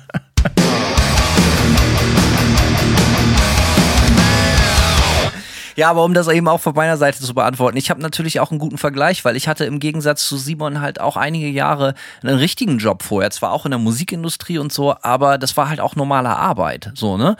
Immer freiberuflich, das muss man dazu sagen. Das heißt, ich musste mich immer um meinen Scheiß selber kümmern, so Krankenversicherungen, dies, das. Aber trotzdem hatte ich jeden Monat ein garantiertes Income. Und das äh, war dann schon relativ eigenartig, mit 30 dann auf einmal zu sagen, so ja, als ich gefragt wurde, so Hanno, willst du jetzt Musik machen oder willst du hier arbeiten? Auch in Freundschaft gefragt wurde, also überhaupt nicht böswillig oder so. Und ich mich dann zu meiner eigenen Überraschung innerhalb von vier Sekunden entschieden habe, ja, dann Musik machen. Ähm, da war dann halt auch ganz klar, das kommt mit einem großen Preis. Und der Preis war bei mir dann zum Beispiel, dass die ersten anderthalb Jahre von Manta äh, als ich gesagt habe, ich mache jetzt nur Manta, hatte ich halt auch, muss man dazu sagen, anderthalb Jahre lang keine Bude. So, weil ich das nicht bezahlen konnte und weil es sich auch nicht gelohnt hätte, weil wir die ganze Zeit auf Tour waren. Äh, und deswegen habe ich dann eh auf Tour irgendwo gepennt oder halt irgendwie sonst privat oder sonst was. Aber das war halt schon krass. Also jetzt irgendwie eine geile Wude. Ich habe vorher irgendwie zwar auch immer günstig gewohnt, aber trotzdem, ich habe in Hamburg irgendwie direkt an der Kastanienallee, an der Reeperbahn eine geile Wohnung behaust, eine Zeit lang. Dann in der Brüderstraße in Hamburg in, in, in der wunderschönen Neustadt habe ich gewohnt. Das war auch total geil. Aber das war, als es dann hieß, so, ich bin jetzt Musiker, Musiker. Ja, da konntest du dich denn direkt von heute auf morgen von verabschieden. Das weiß ich noch. Da habe ich die Wohnung dann noch so ein paar Monate untervermietet und dann war ganz klar, kannst du völlig vergessen. So. Ähm, das ist ein, ist ein Kompromiss, ganz klar. So. Oder äh, dass man halt auch wenn man, also ne, Irinsch war jetzt ja noch mal ein paar Jahre älter und wenn du vorher irgendwie, was weiß ich, selbst wenn du wenig verdienst, so, also wenig, wenig, als Freiberufler brauchst du ja trotzdem immer irgendwie, was weiß ich, so ein gewissen Geld, um deine Krankenkasse zu bezahlen, um deine Wohnung zu bezahlen, zu essen, so, ne? Und das alles vorsteuern. Und wenn das auf einmal mehr oder weniger von jetzt auf gleich auf gar nichts geht, das ist nochmal ein bisschen andere Story, weil du halt den Unterschied halt auch direkt miterlebst und du bist dann halt auch nicht 20, sondern ein erwachsener Mann mitten im Leben. Und äh, ja, das muss man abkönnen und muss da auch richtig, richtig Bock drauf haben. Also äh, better get ready. Auf jeden Fall. Robert Marx käme für euch eine Manta Nightmare Tour in Frage? Ach, das haben wir ja direkt am Anfang schon beantwortet. Lieber Robert, es ist soweit. Die Chancen stehen realistisch. Nochmal, ja, es kommt. Also, im September und Oktober sind wir zusammen auf Tour und wir freuen uns schon sehr. Kommt alle vorbei. Es regnet High Fives. So sieht's Mach aus. ich trotzdem weiter. Micha Eibisch. Was habt ihr für Erfahrungen mit Bandmitgliedern gemacht, die ganz andere Ziele verfolgt haben als ihr selbst? In Klammern Live-Spielen, Studiomusiker oder einfach nur im Proberaum Mucke machen? Ja, Simon, du hast, glaube ich, mit viel mehr Leuten in deiner Karriere Musik gemacht, als ich das gemacht habe. Kann sein. Wenn man nicht die gleichen Ziele hat, ähm, dann ist es langfristig einfach nicht möglich, zusammen Musik, Musik zu machen. Ist meine Erfahrung. Also es fängt an mit musikalischen Differenzen, ja. Äh, man kennt das gute alte Klischee, ja, wir haben alle total verschiedene Einflüsse und nur deswegen haben, kommt dabei die Musik raus, die wir machen. Meine Erfahrung ist gegenteilig, wenn man nicht die gleiche musikalische Vision hat, sondern jeder sein Süppchen mitkochen will in einer Band und das Süppchen ist ein ganz anderes, dann äh, haut es langfristig nicht hin. Ähm, Leute haben Bands von mir verlassen, weil sie auf einmal ge gemerkt haben, so ja, okay, ich muss mich jetzt mehr auf mein Studio konzentrieren, äh, Studio, Studium konzentrieren, als, als äh, auf Tour zu gehen. Ja, wenn die Ziele verschieden sind, dann kann man langfristig nicht lange Musik machen. Punkt aus. Oder es gibt halt einen Bandleader, der eine ganz klare Vision hat. Dann, dann, wenn es so einen klaren Chef gibt, der, der, der, der die Richtung vorgibt und auch die musikalische Auslegung, dann mag das vielleicht noch gehen, dass andere Bandmitglieder auch andere Mucke hören, aber ansonsten bin ich bei dir. Also hören kann ja jeder, was er will. Davon ja, du weißt aber, was, was sie machen wollen. Ja, ja, so, richtig. Ne? Die ja. eigene musikalische Vision, so. Also, da, die muss schon ganz klar gegeben sein. Entweder teilen die alle oder einer ist halt der Chef und es sagt so und so läuft das so, ne? Es ist natürlich immer nicht fürs Klima das Beste, aber ja, ich äh, sehe das ganz genauso. Und, ähm, ja, Erfahrung, ich, ich glaube, ich kann sagen, alle Leute, mit denen ich Musik gemacht habe, die meisten davon, also langfristig oder länger, die wären alle bereit gewesen, auch in Bands schon vor Manta, wenn sich Erfolg eingestellt hätte, das auch hauptberuflich zu machen. So. Oder und, und zu sagen, so, okay, ich lasse das, was ich sonst mache, zurück. Oder das rückt dann in die zweite Reihe. Und das war schon ein riesiger Segen auch. Auf jeden und Fall. Ich war, da, ich war damals auch schon in einer Position, auch in meinen Zwanzigern, wo ich das auch ganz klar von meinen Musikern verlangt habe. So, jetzt nicht mit Druck und so und wehe nicht so, aber das war schon. Eine Grundvoraussetzung, oder? Genau, das konnte man zwischen den Zeilen schon lesen, so von wegen hier, das wird jetzt keine Hobbyband. So. Ja, definitiv. Und nichts gegen Hobbybands. Das ist Überhaupt überhaupt, äh, spricht überhaupt nichts dagegen. Das ist eine wunderbare Sache. Aber äh, hier stehen ja ganz klar Ziele und Ziele waren bei mir immer definiert. So. Ja, so kann man das sagen. Alter Simon, ich frag dich direkt. Mhm. Michael La, eure Top 5 80-Songs. Ähm, ja, jetzt, äh, du bist ja natürlich äh, großer 80er-Fan. Lass mal hören. Ja, meine Top 80-Songs, ähm, da sind schon so ein paar, auf jeden Fall so ein paar stabile Nummern dabei, die ich immer sagen würde. So bei Nummer 4 und 5 werde ich fluktuiert vielleicht ein bisschen, aber Nummer 1, Tears for Fears, The Working Hour, einfach ein obergeiler Song. Äh, ich weiß, weiß gar nicht, was ich dazu sagen soll. Der Song ist äh, nicht der eingängigste und kompakteste Tears for Fears Song, sondern. Sonst wäre er ja auch nicht bei Total Dissonance Worship, äh, Total Dissonance, wie heißt das Record-Label nochmal? Habe ich vergessen. Ähm, ja, rausgekommen. Richtig. Bei deinem neuen Signing Tears for Fears. 1985, äh, in meinem Geburtsjahr ist der Song auf meinem Label rausgekommen. Ähm, ja, äh, geiler Song. Ähm, dann Nummer zwei habe ich Echo and the Bunnyman, The Killing Moon. Schön romantische Post-Punk, Gothic-Anleihen, 80er Sound. Billy Idol ist Nummer 3, Eyes Without a Face, Übersong. Bei 4 habe ich einen Song, der sich sehr von den letzten dreien ab, abhebt. Die letzten drei sind ja alle so ein bisschen, haben so ein bisschen melancholischen Unterton. Nummer vier, Chicago, Bad Advice, ähm, aus Chicagos 80er Phase. Der Song hat eine Bomben-Bassline. Äh, der Key Change in den Chorus ist der Oberknaller. Da sind Chicago eh die Kings, was das Wer angeht. kennt ihn nicht, den Key Change? Ja, wer, wer ihn nicht kennt, sollte das jetzt ändern. Chicago Bad Advice, Nummer vier bei mir. Als Nummer fünf habe ich Holland Oates Out Wer of Touch. Chicago nicht liebt, soll Chicago verlassen. So, genau so sieht's aus. Ähm, Nummer 5, Holland Oates Out of Touch. Ich hätte auch ähm, This Must Be the Place von den Talking Heads nennen können. Glaube ich, sind so ein bisschen äh, gleich auf. Aber das ist ein sehr kleiner Ausschnitt von den 50 Songs, die ich jetzt gerne genannt hätte. Ich hab, äh, ziehe immer meinen Hut vor deinen, äh, wie breit gefächert du bist. Das meine ich durchaus ernst. Äh, du bist ja durchaus äh, sehr belesen, was auch so 80s Mucke anbetrifft. Haben wir auch schon vor vielen Folgen mal drüber gesprochen. Ich glaube, wir hatten mal ein Format, das hieß sich Guilty Pleasures, äh, nannte sich Guilty Pleasures oder so. Und da hast du auch viel über 80s und halt deine Liebe zur 80er Jahre Phase von Chicago gesprochen. Ich erinnere mich. Richtig. Ja, äh, ich habe ich hab auch ein paar Songs zusammengesucht. Äh, äh, bei mir ist tatsächlich auch auf A1 direkt Echo and the Bunnyman dabei. Wirst du wahrscheinlich kotzen, aber tatsächlich ich liebe den Song über alles, Lips Like Sugar. Nee, muss geiler- immer, geiler Song. Muss ich, muss ich fast immer bei weinen. Also wirklich, weil der Song berührt mich immer wirklich sehr. Ich habe auch so ein paar Klassiker dabei. Der zweite ist Don Henley, Boys of Summer. Kann man einfach nicht scheiße finden. Meiner Meinung nach einer der besten Songs der Welt.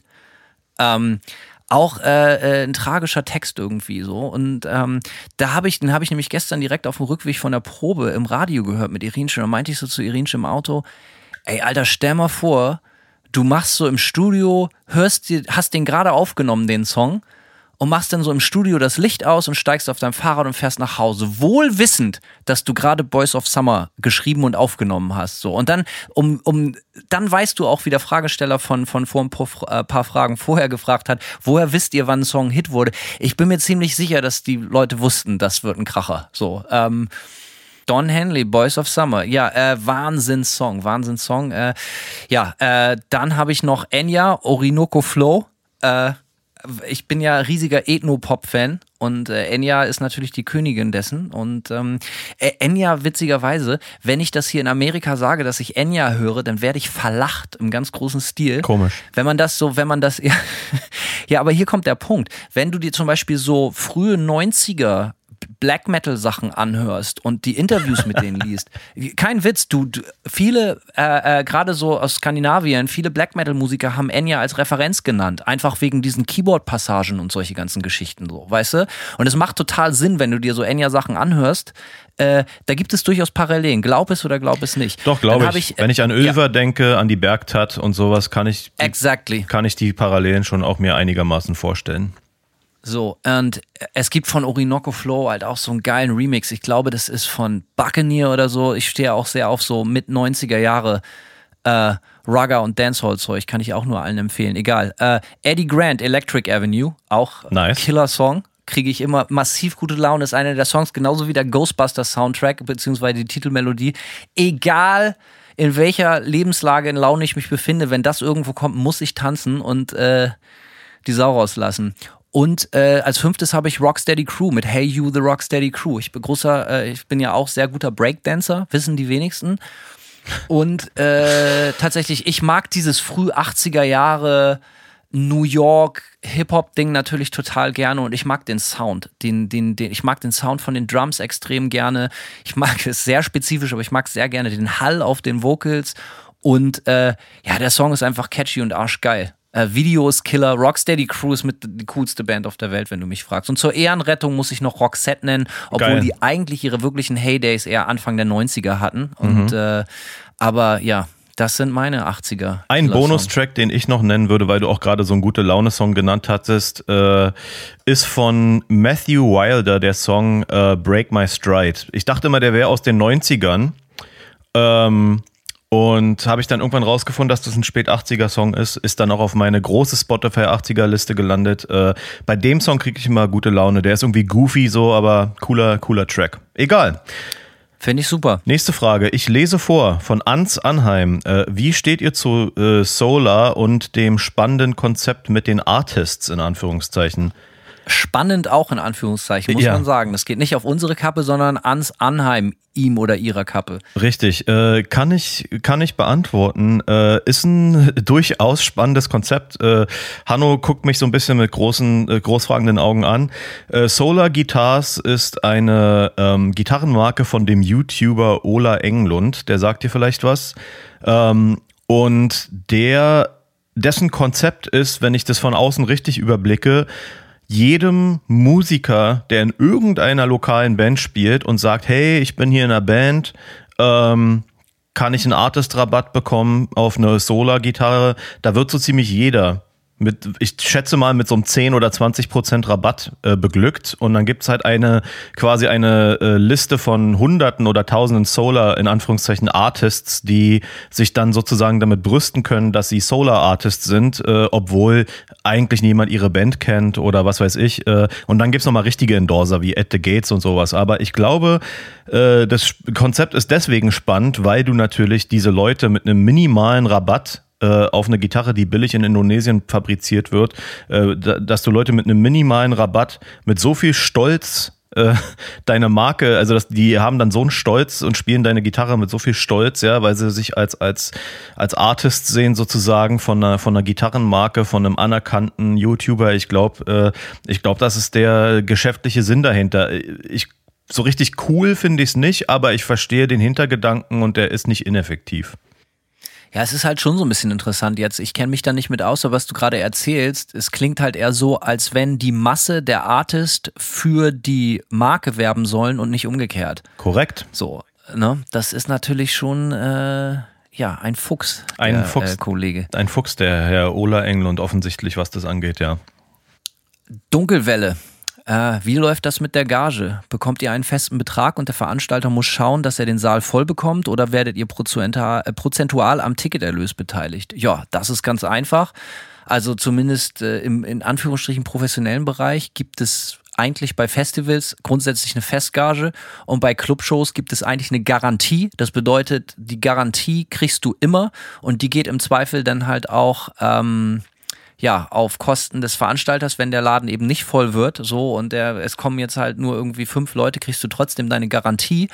Und äh, wenn man so Break-Even, also wenn, wenn die, die Fixkosten oder die Garantie erreicht ist, dann gibt es meistens noch einen Split darüber, wo dann sich der Veranstalter und die Band alles, was darüber noch reinkommt, zu 50-50 oder 60-40 oder so teilen. So ist es meistens im professionellen Bereich, zumindest in den Größenordnungen, wo wir spielen. Korrekt, habe ich nichts zu ergänzen. Okay, alles klar. Ähm, willst du die nächste vorlesen? Sicher. Äh, Potsdam fragt, welche anderen Metal-Musiker würdet ihr gern mal in eine Gear of the Dark-Episode einladen und ausfragen? Hanno. Ja, ich habe viele, viele, also es gibt bei mir ganz, ganz, ganz viele, die mir in, in den Sinn kommen. Würde ich mich auf einen festnageln müssen, würde ich, glaube ich, Jason Newsted nennen. Den alten Metallica-Basser. Ähm, denn ich habe in Interviews von ihm schon diverse Male gelesen oder auch gehört, wie hart das für ihn war, der Neue zu sein nach Cliff Burton.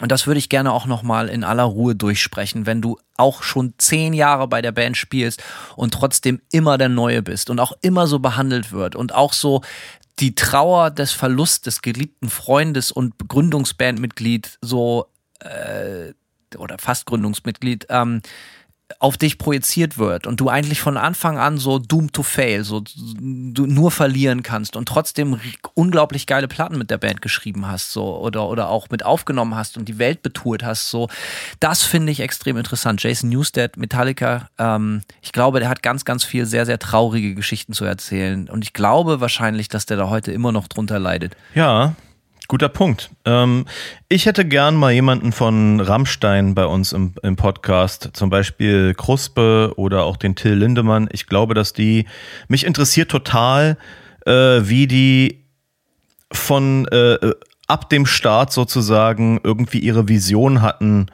wie die äh, von außen betrachtet doch augenscheinlich auch teilweise recht unterschiedlichen Charaktere sich da getroffen haben mit diesem Sound und das so knallhart durchgezogen haben. Und auch, und das schließt so ein bisschen hier auch Fragen ein, die wir heute schon beantwortet haben, ob die ein Gespür dafür hatten, ob das auch abgehen würde, so, ja. Also hatten die schon ganz klar im Kopf so, ey, was wir hier machen, wird eine richtig dicke Nummer oder dachten die so, ey, das ist hier eher so ein Hobby-Ding, wir, ne? Also das interessiert mich total, wie äh, die, dieser Ursprung sozusagen ähm, von der Rammstein, der Ursprung von Rammstein in, äh, interessiert mich als Berliner und äh, als Mucker, so.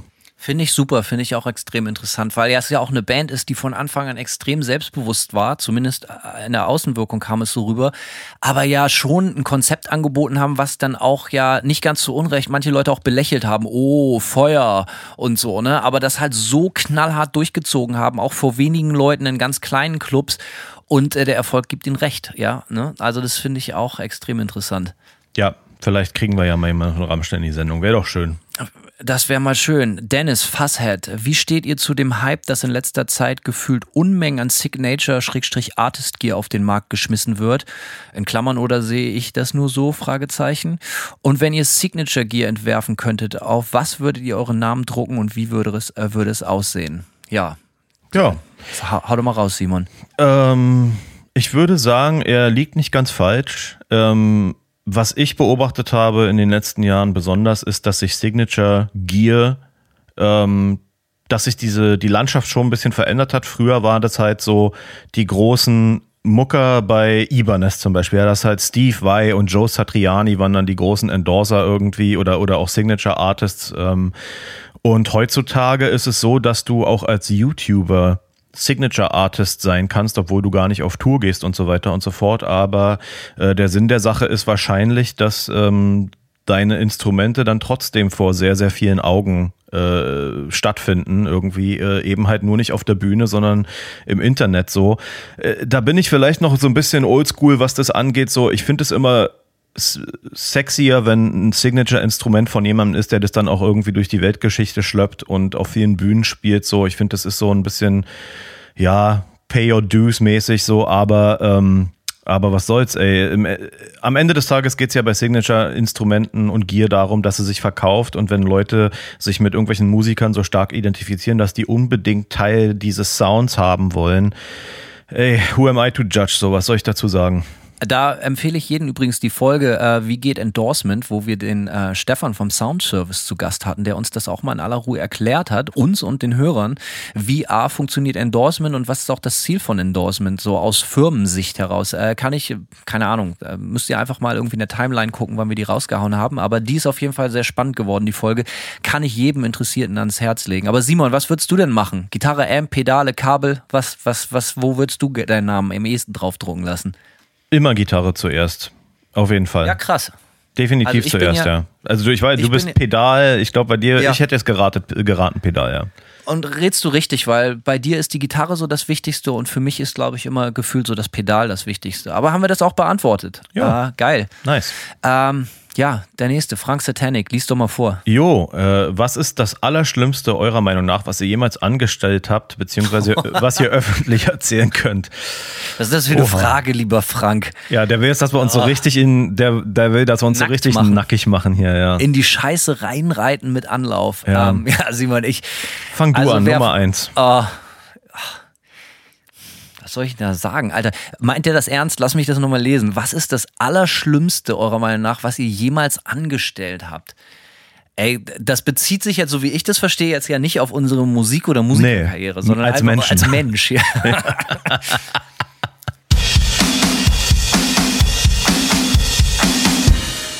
Ey, ich muss jetzt mal so ein bisschen überlegen. So, es ist ja hier auch so, also A, meine Eltern hören zu. Mhm. B, ich muss mir überlegen, was ist verjährt, also juristisch und so. Richtig. Also es gibt, es gibt, es gibt auf jeden Fall so ein, zwei Sachen, die kann ich nicht erzählen. So, das ist höchstgradig kriminell. Also das, ich gebe ja keine Details preis, aber das ist halt auf jeden Fall ein so eine Sache. So, wenn du da nicht vorsichtig bist, gehst du auf jeden Fall im Bau. So, also das ist schon so das Level. Ähm, und das, äh, das Fass wollen wir hier lieber nicht aufmachen. Ist aber auch schon voll lange her. Ich war immer ein erlebnisorientierter Typ und äh, also deswegen gucken wir einfach mal. Also was, ähm, ich glaube, das war das Allerschlimmste, was ich je angestellt habe, ist, dass ich Menschen verletzt habe. dass ich Leuten, die mir sehr, sehr wichtig waren, äh, für selbstverständlich betrachtet habe und denen oft damit mit der eigenen Ignoranz oder auch dessen, dass man sie für selbstverständlich genommen hat, sehr, sehr wehgetan hat, äh, enttäuscht hat. Ähm, oft, nie aus bösem Willen, sondern oft aus, aus, aus Dummheit, vielleicht auch aus Arroganz bis zum gewissen Grad und ähm, ja auch aus, aus, aus, wie sagt man, egoistischen Motiven, so, ne? Ähm, äh, ja, das, das tut immer weh und das altert nicht sehr, sehr gut. Und das, äh, das, damit kann man seinen Frieden machen und auch wenn die Leute einem vergeben und das Glück hatte ich oft, also was heißt oft, ich habe das jetzt nicht wirklich oft erleben, Gott sei Dank so, aber ein, zwei Mal auf jeden Fall und es tut mir bis heute weh und richtig abschütteln kann man das nie. Ähm, das, äh, das, das ist für mich äh, das, was, glaube ich, um die Frage ernst zu beantworten, das wiegt am meisten und das hat wahrscheinlich auch am meisten Schaden. Keinen Schaden, den man nicht heilen kann, aber auf jeden Fall was, was mich menschlich auch verändert hat, weil man ja auch so die eigenen Fehler oder die eigenen Sachen, die man bereut, die, die, die prägen einen ja genauso sehr wie Erfolge auch. Und ähm, das, das wiegt schwer, wenn man weiß, dass Leute irgendwie aufgrund der eigenen Handlungen oder des eigenen Verhaltens irgendwie verletzt wurden. So, also das kann ich, glaube ich, so sagen. Das ist ja eine sehr gute, ernsthafte Antwort. Ich gebe auf jeden Fall eine eher erlebnisorientierte Antwort. Äh, und zwar habe ich als Kind, äh, ich war so, so als Kind, äh, haben, haben mich so Zündeleien irgendwie gereizt. Gefällt mir jetzt schon die Story. Ich übrigens genauso. Ja. Und ich meine, du weißt, ja, man kauft sich sein erstes Feuerzeug und man kann sich damit beschäftigen, einfach nur die Flamme immer mal an und anzumachen und anzugucken und denken, boah, boah, Feuer und so. Aber äh, bevor ich mein erstes Feuerzeug gekauft habe, ähm, habe ich, äh, ich hatte als Kind, ich weiß nicht mehr, wie alt ich war, es war auf jeden Fall im Schulalter, ähm, Grundschulalter, bin ich mir ziemlich sicher, ähm, habe ich mir irgendwie so eine Packung Streichhölzer gekauft und auch Kumpels, ja. Und dann sind wir manchmal so von der Schule nach Hause äh, oder zum, zum, äh, zur Kita gelaufen und haben so Streichhölzer angemacht und dann einfach so auf die Straße geschnipst. so. Ne? Und äh, jedenfalls habe ich das dann auch auf dem Heimweg von der Kita nach Hause gemacht. Und, ähm, und dann bin ich über so ein Feld gelaufen. bei mir um die Ecke und hab so und es war Hochsommer und ich habe äh, Streichhölzer vor mir hingeschnipst und auf einmal fing so ein so ein ja so ein trockenes Gras an zu brennen und ich habe übelst drauf rumgetrampelt und es wirkte so okay alles klar Flamme ist aus und dann bin ich einfach weitergelaufen und dann habe ich so einen, so einen Wanderweg oder so einen, so einen, so einen Spaziergang, so einen Weg halt gekreuzt, äh, der neben dem Feld war. Und da lief gerade nur so eine Frau mit ihrem Hund und guckte mich an und, und, und, sagte nur so, zeigte mit dem Finger aufs Feld, äh, aufs Feld und schrie, schau, was du angerichtet hast. Und dann habe ich mich umgedreht, habe ich mich so umgedreht und da stand halt so ein Riesenzaun in Flammen. und dann bin ich nach Hause gegangen, hab, bin ich nach Hause gegangen und habe so getan, als wäre ich es nicht gewesen. Alter, geile Story, gefällt mir gut. Das fällt mir jetzt brühend heiß ein. Ich habe auch mal, also mit so zwölf oder so fast einen ganzen Wald abgefackelt. Selbe Story. Wir haben, äh, ich, ein Kumpel und der hatte noch so einen anderen Kumpel und der war so ein bisschen wilder. Wir waren so an so einem Waldgebiet so und ähm, da hatten wir auf, hatten wir von einer Baustelle einen Benzinkanister geklaut. auch mit Benzin. Und ja, lass mal gucken, wie schnell Benzin wirklich brennt. Und Alter, wer das nicht weiß, Benzin brennt wirklich, wirklich schnell. Ziemlich schnell. Und wir ja. haben sogar, es war dunkel und wir haben nicht so richtig mitgekriegt, wo wir überall Benzin ausgegossen haben. Und dann schnipsten wir das, äh, das Streichholz da rein und auf einmal, Alter, wie in so einem schlechten Film, stand auf einmal so ein, was weiß ich, so ein halbes Fußballfeld in Flammen, so, ne? Und Alter, Hoppla. da war dann ganz viel Sand, das ist dann von alleine ausgegangen, weil einfach nur das ganz schnell das trockene Gras verbrannt ist, aber das war schon so, Alter, hatte ich mir original äh, definitiv mehr als zwei Tropfen in die Hose reingepisst, so, weil da war so ganz klar, Alter, wenn wir das hier nicht in den Griff kriegen, dann äh, das erzähl mal zu Hause, Alter. Das, yep. das wird. Ah, ich habe noch so ein paar Stories das ist jetzt nicht das Schlimmste, aber das sind so Sachen, wo ich mir denke, so, Alter, was hat dich da geritten? also ich, so mit Anfang 20, also ich kann das jetzt nicht mal so auf so Kindertage schießen. Ich, ich erzähl mal, ich weiß nicht warum, so, mal, kann ich das erzählen? Also, ähm, Na los. Es, es, äh, mein Vater hatte damals eine ne, ne, ne scharfe Knarre. So, ne? ähm, aber nur Kleinkaliber eine Sportwaffe, aber keine Luftgewehr. Es war schon eine, ne, so ein Ziel, für, so und, und irgendwann war ich, war ich die ganze Nacht durchgesoffen oder so und ähm, Alter, tut mir leid, Papa, wenn du das hörst, so äh, ich weiß, die die ist ja aus dem Haus jetzt, so das ist ja egal. Also ähm, ähm, und dann habe ich bei Buzzy nachts angerufen, morgens um vier so, und ich hatte die ganze Nacht gesoffen, wer geht so ran, Alter, was willst du? Und ich meinte so, ey, pass auf, ich habe unsere Geldprobleme für immer gelöst und ich war fest überzeugt so ne? Ich war so alter ich habe ich mir, mir ist so mir ist der, die beste Idee der Welt eingefallen.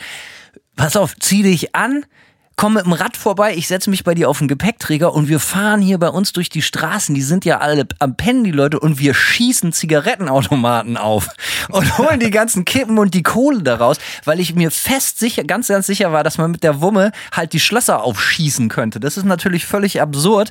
Und das Krasse ist, dass ich halt äh, nicht mal jung war, als ich mir das fest in den Kopf ausgesetzt habe. Und das Geile an der Geschichte ist, dann hat er mir das gerade noch so ausreden können, meinst du, ey, das machen wir auf gar keinen Fall und ich ihn dann äh, ihn dann er dann erst aufgegeben hat, als er mir versprochen hat, äh, dass er mit einem Brecheisen vorbeikommt und, und dann bin ich aber schon eingepennt und er stand vor verschlossener Tür. Äh, total geil. Und einmal sind Buzzy und ich auch rotzbesoffen morgens um vier oder fünf oder so. Nee, noch muss vier, das war eher so sieben oder acht, sind wir von der, vom Unigelände in Bremen wieder Richtung unserem Stadtteil gelaufen. Da waren wir bei so einem Unifest oder so, auch lattenstramm. Ähm, Und da habe ich mir in den Kopf gesetzt, da waren die ganzen Villen in der Bürgerpark-Gegend, so, ne, wo die reichen Leute wohnten. Und dann, dann bin ich da so vorbeigegangen, habe mir in den Kopf gesetzt, ey, da machen wir jetzt einen Bruch, Alter. Da gehen wir jetzt rein und ziehen uns einen schönen Fernseher oder irgendwas so. Äh, halb kriminelle Energie und halb so Erlebniswahnsinn. Und äh, und dann habe ich versucht, bin ich da so über den Zaun geklettert und habe da schon so am Fenster rumgedoktert.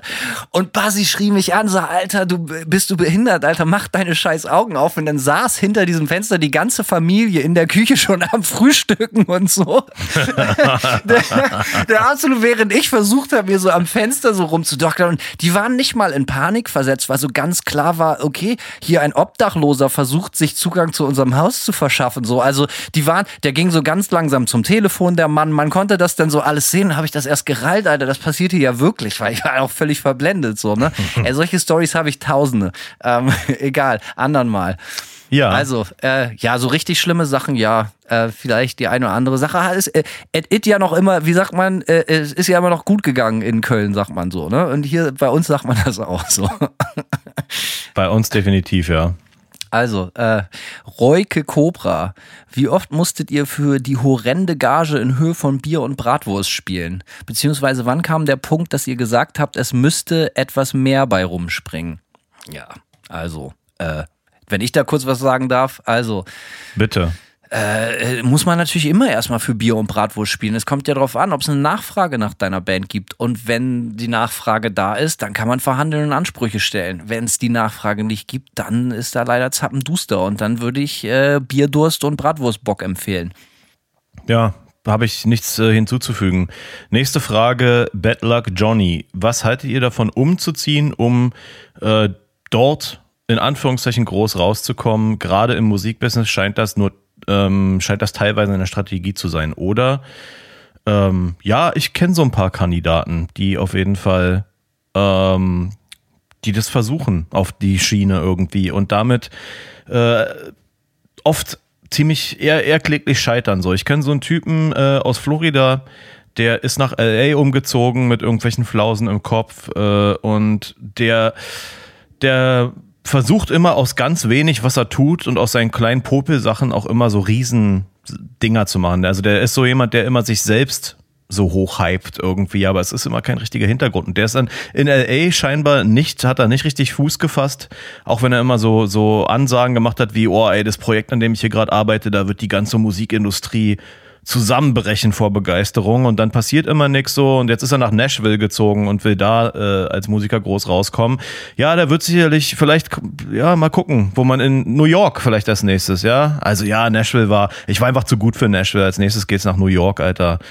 New York hat auf mich gewartet. So, also er macht das immer mit so einem gewissen Selbstverständnis, dass die Leute in diesen Gegenden, von denen sich Leute versprechen, dass musikalisch viel geht, dass da immer auf ihn die Leute nur warten, ihn und sein, sein äh, geniales äh, Musikertum, aber bisher ist nicht viel passiert. Es ist so äh, von außen immer schön anzusehen, äh, gerade wenn die Leute so großkotzig sind und dann immer nichts richtig passiert.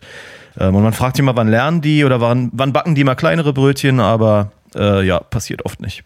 Aber oft ist es auch traurig, weil, also ich habe hier zum Beispiel einen entfernten Kumpel auch in Florida, der ist auch nach LA gegangen, um da beruflich als Schlagzeuger als, als Studiomucker oder so. Und ist auch ein wahnsinnig guter Schlagzeuger. Und das fiel gerade zusammen so mit der Corona-Geschichte. Und der kam dann leider auch zurück so. Und äh, ist ja erstmal hingegangen, ist ein Jahr lang Taxi gefahren und ist dann wieder nach Florida gekommen. So, ja, das war wohl nicht so. Und mir tat das schon leid, weil dem hätte ich das sehr gegönnt. Und äh, der ist definitiv hat mehr Talent in seinem kleinen Finger als ich im ganzen Arm, zumindest an seinem Instrument. Ähm, aber es gibt auch positive Geschichten. Ich kann mich erinnern, dass ich im Jahr 2007, 2008, das war so mein erster Job in der Musikbranche, bei einer äh, Plattenfirma Schrägstrich Management Company als Praktikant gearbeitet habe in Hamburg. Die gibt es mittlerweile auch überhaupt nicht mehr.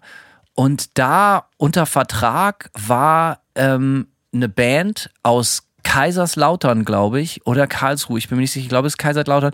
Vielleicht kennt der eine oder andere sie noch. Es war eine so eine so eine auch so eine technische Metalband namens Dioramic. Ach krass, ja, kenne ich. Ja, pass auf, lass ja und äh, das war auch schon immer mit ganz viel Demut behaftet, weil das waren wirklich, als die da gesigned haben, wirklich noch Kinder. Also ich kann mich erinnern, dass ich glaube, ich dem Basser bei seiner Verweigerung helfen musste irgendwie oder, oder äh, so, dass er seinen Zivildienst verschieben konnte oder irgendwie solche Geschichten. Irgendwie eine, so eine Story war da mal.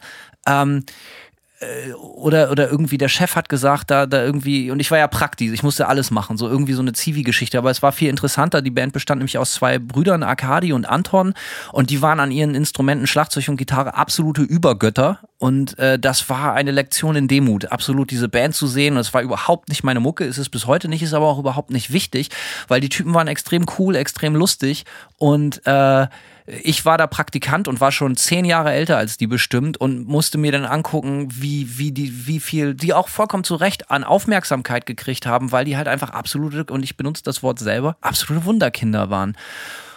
Ja, und dann äh, habe ich von der Band, dann habe ich da nur ein halbes Jahr gearbeitet. Ich hab, ich dann, bin dann zu einer anderen Firma gegangen, hab, da gab es dann keine großen Überschneidungen mehr, habe da nicht viel mitgekriegt. Und irgendwann war ich dann 2013 oder so, bin ich durch LA gefahren. Damals war ich noch nicht in den USA als Tourist und äh, guck so nach oben aus dem Mietwagen und sehe eine Reklame, die glaube ich jetzt echt nicht weniger als so 20 Meter hoch und 10 Meter breit war, irgendwie an so einem Haus. Und da stand dann halt einfach, hey, die Fresse kennst du doch, das ist Anton. Stand aber ein ganz anderer Name drunter und zwar stand da der Name Z drunter, Z-E-D-D, glaube ich. Und es stellte sich heraus, dass das Wunderkind jetzt nur noch am Schlagzeug auch angefangen hat, elektronische Musik zu produzieren und dafür dann halt auch äh, in die Interscope Studios, glaube ich, nach LA gezogen ist und direkt dann auch nach LA und Arkadi, sein Bruder, ist dann auch hinterhergezogen und so. Und das ist die Story, die mich mit Z verbindet. Der weiß wahrscheinlich nicht mehr, wer ich bin, vollkommen zu Recht, aber ich war damals der Praktikant, der für diese Band die äh, Fleißarbeiten gemacht hat in der kurzen Zeit, wo sie da bei dieser äh, Managementfirma damals unter Vertrag standen. Und äh, das hat sich, glaube ich, gelohnt für den jungen Mann. Ich glaube, das ist ganz gut ausgegangen. Ja, ist ja witzig. Akadi hat auf einer WFAM-Platte ein Feature gesungen. Paul hat, nachdem Anton nach LA gezogen ist, auch kurz bei Dioramic Schlagzeug gespielt, live. Äh, von daher kenne ich die ganze Story. Ich war auch vor ein paar Jahren, äh, habe ich mich mit Arcadi in LA getroffen in deren Haus äh, in, in den Hollywood Hills. Ja, es soll ganz schön da sein. Vielleicht kriegen wir den Set und den vielleicht kriegen wir die Brüder ja mal hier rein. Eigentlich schulden sie uns das jetzt, ne? Wegen meiner ganzen Praktifanten Scheißarbeit, die ich für die gemacht habe und für dich als äh, damaliger sogar Schrägstrich Mitmusiker fast so, ne? Eigentlich äh, sollten die doch hier mal vorbeikommen. Ja, man kann ja mal fragen sind auch immer noch Killer-Musiker, muss man sagen. Ähm, und ich glaube, für die beiden hat sich der Weg nach LA auf jeden Fall gelohnt. Ähm, so, äh, Tobias Fischer fragt, äh, nee, also, nee, wir sind hier noch bei King Kitten. Moin, moin dübelt euch bestimmt gerade eine schöne Ballerbrause in die Hüfte. Das ist absolut richtig. Eure in Anführungsstrichen Träume in Sachen Musik konntet ihr euch ja weitestgehend erfüllen und vielleicht auch diverse andere Sachen. Mich würde aber auch interessieren, welche Träume ihr vielleicht nie verwirklichen könnt, äh, sei es musikalisch oder privat. Ja, Simon. Ja, wer sagt denn, dass wir uns äh, unsere Musikerträume uns weitestgehend erfüllen können? Das ist ja weiß ich, ich finde das ein bisschen eine gewagte These hier von King Kitten. Ähm, Ja, ich auch. Ich habe schon auf jeden Fall, ja, naja, ich, gut, habe ich richtige Musikerträume. Ich habe relativ, äh, würde ich sagen, nicht völlig unrealistische Musikerträume. Ich würde zum Beispiel gerne in Japan touren mal. Ich war noch nie in Japan. Ich würde es einfach gerne mal machen. Das ist so ein, so ein, das ist so ein Bucketlist-Item für mich als Musiker, den ich mir noch nicht erf äh, erfüllen konnte.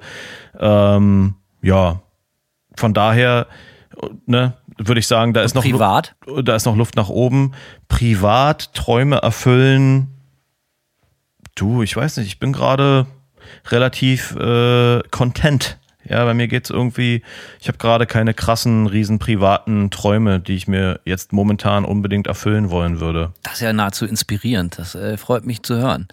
Ähm, Japan ist cool. Wir waren ja mal da. Das hat auf jeden Fall Spaß gemacht. Ich glaube, das würde dir gefallen. Definitiv eine Reise wert und sehr, äh, lass es mich so ausdrücken, interessant. Vielleicht, wie wär's denn mit Manta, Walborg und Nightmare in Japan? ja, packen wir einfach dahinter die Dates. Finde ich eigentlich gut. Warum auch nicht? Ja, sollte man mal Also, pitchen. Ich hätte Japaner. musikalisch, ich träume immer noch davon, das äh, verzeiht mir den Kitsch, aber ich würde gerne so ein Singer-Songwriter-Album machen. Vielleicht nur im Klavier oder an der Gitarre. Ähm, das wäre dann auch auf Deutsch, weil ich denke in Deutsch meistens und ich glaube, ich kann mich auch in Deutsch am besten ausdrücken und ich glaube, ich würde gerne Leute bewegen mit einfachen Geschichten. So, also so, so, so, so mh, äh, stumpf wie das klingt, aber ich finde, es gibt extrem viele gute Sachen in die Richtung. Nee, Moment, es gibt extrem viele Sachen in die Richtung, die nicht so gut sind, aber ein paar Sachen, die mich immer wieder zu Tränen rühren.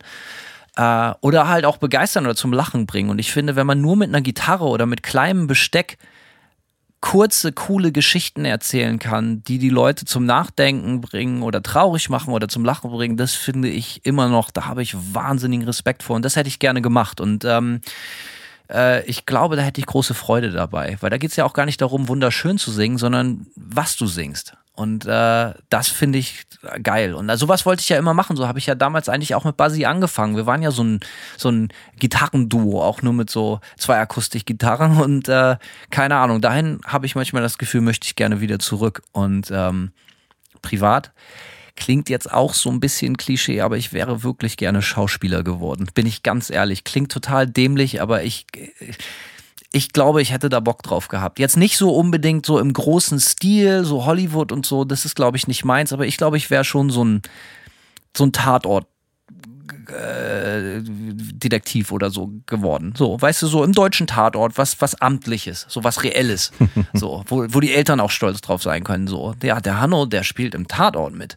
Da hätte ich Bock drauf gehabt. Äh, sowas könnte ich mir. Der ist Feuerwehrmann bei Tatort.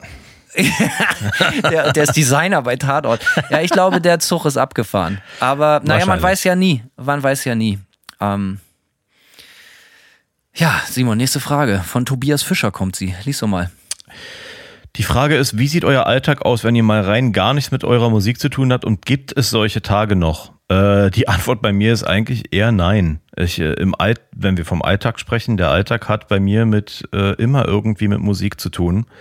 Und ähm, wenn ich nicht was mit Musik mache, dann ähm, mache ich fast gar nichts anderes. Ja? Also es ist selten genug. Äh, Dann hänge ich, hänge ich rum mit meiner Frau oder wir fahren irgendwo hin und latschen durch den Wald oder an die Küste oder irgendwas äh, und ich streiche meine Hunde und äh, ja, that's it. Äh, so sieht mein Alltag aus, aber alles eher Musik, ja. Bei mir ist es ähnlich wie bei Simon. Ich, äh, ich mache auch irgendwie jeden Tag was, was mit der Band zu tun hat oder was irgendwie mit Musik, dem Berufsmusiker, um das fürchterliche Wort hier nochmal zu verwenden, Alltag zu tun hat.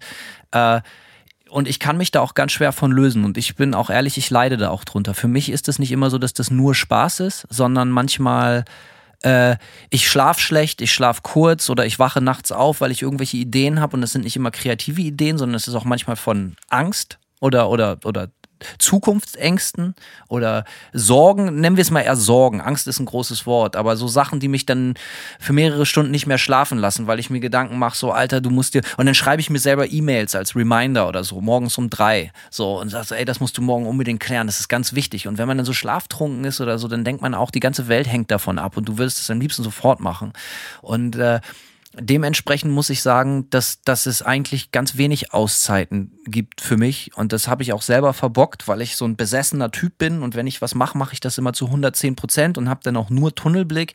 Jo. Und da bezahlt man manchmal leider für. Und da muss man ganz, ganz, ganz doll aufpassen. Also das merke ich, habe ich jetzt gerade in den letzten anderthalb Jahren, das werdet ihr wahrscheinlich in dem einen oder anderen Interview zur neuen Platte lesen können.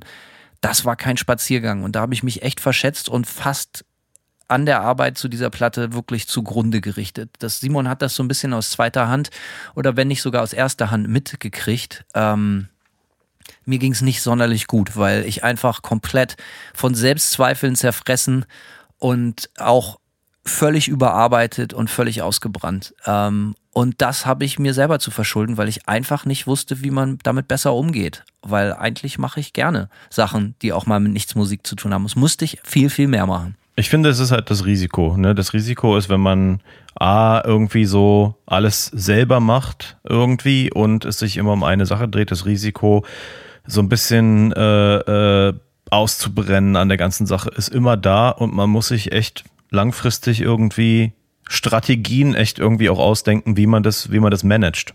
Ja, Simon, lass uns mal für heute einen Deckel drauf machen. Das war ein extrem geiles Schlusswort gerade von dir. Ähm, aber ey, es gibt noch so viele Fragen. Es kommt noch mindestens eine zweite Folge von den FAQ, äh, von der FAQ-Runde diesmal. Yes. Es hat extrem viel Spaß gemacht. Das ist so schön, wenn die anderen mal Fragen stellen. Ähm, ja, Simon, geil, Alter, hat richtig Bock gemacht. Guter Flow heute. Äh, ich freue mich aufs nächste Mal. Gehabt dich wohl und danke für die ganzen Fragen, liebe Leute. So sieht's aus. Wir sehen uns und hören uns sehr, sehr bald wieder. Alles klar, tschüss. Ciao.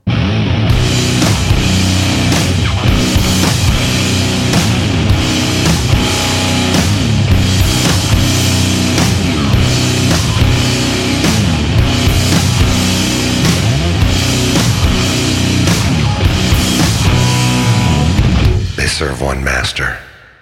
That is destruction.